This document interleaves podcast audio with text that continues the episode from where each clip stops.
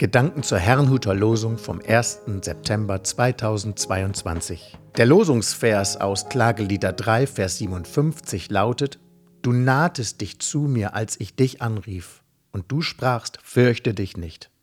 Der Lehrtext dazu steht im Johannesevangelium 16, Vers 24: Bittet, so werdet ihr empfangen, auf dass eure Freude vollkommen sei. Es spricht Pastor Hans-Peter Mumsen.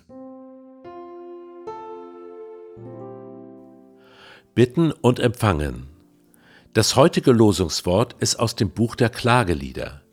Dort beklagt der Verfasser die Zerstörung des Tempels in Jerusalem und das Leiden der verschleppten Juden. Im dritten Kapitel beschreibt er zunächst, was es bedeutet, komplett von Gott verlassen zu sein. Alles, was davor selbstverständlich erschien, ging plötzlich nicht mehr.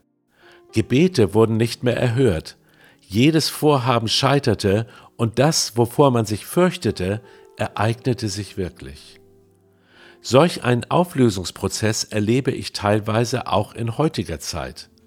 Viele Dinge, die fast selbstverständlich waren, wie Gesundheit, Frieden, Sicherheit, Wohlstand und ein geregeltes Zusammenleben, fangen an, sich aufzulösen. Wer hätte vor ein paar Jahren noch gedacht, dass Stadtfeste mit Betonklötzen geschützt werden müssen, damit niemand in die Menschenmenge hineinrast. Es scheint, als würden wir uns von Krise zu Krise bewegen, und ich frage mich, was wohl als nächstes kommen wird. Trotz allem gibt es offenbar ein paralleles Geschehen, denn das Losungswort klingt so gar nicht nach Untergang, sondern viel eher nach Gebetserhörung.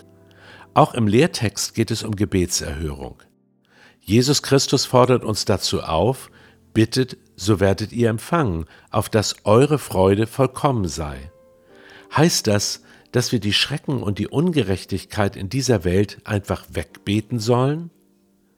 Fürchte dich nicht, so antwortete Gott auf das Gebet des Verfassers des Losungswortes.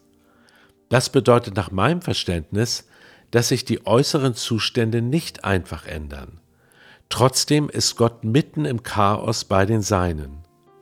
Im Lehrtext spricht Jesus von vollkommener Freude, jedoch nicht von einer durch Gebet erzeugten heilen Welt. Wenn wir allerdings Gott zum Beispiel darum bitten, uns die Furcht zu nehmen, damit wir mitten in der Finsternis ein Licht sein können, können wir gewiss damit rechnen, dass Gott unser Gebet erhört.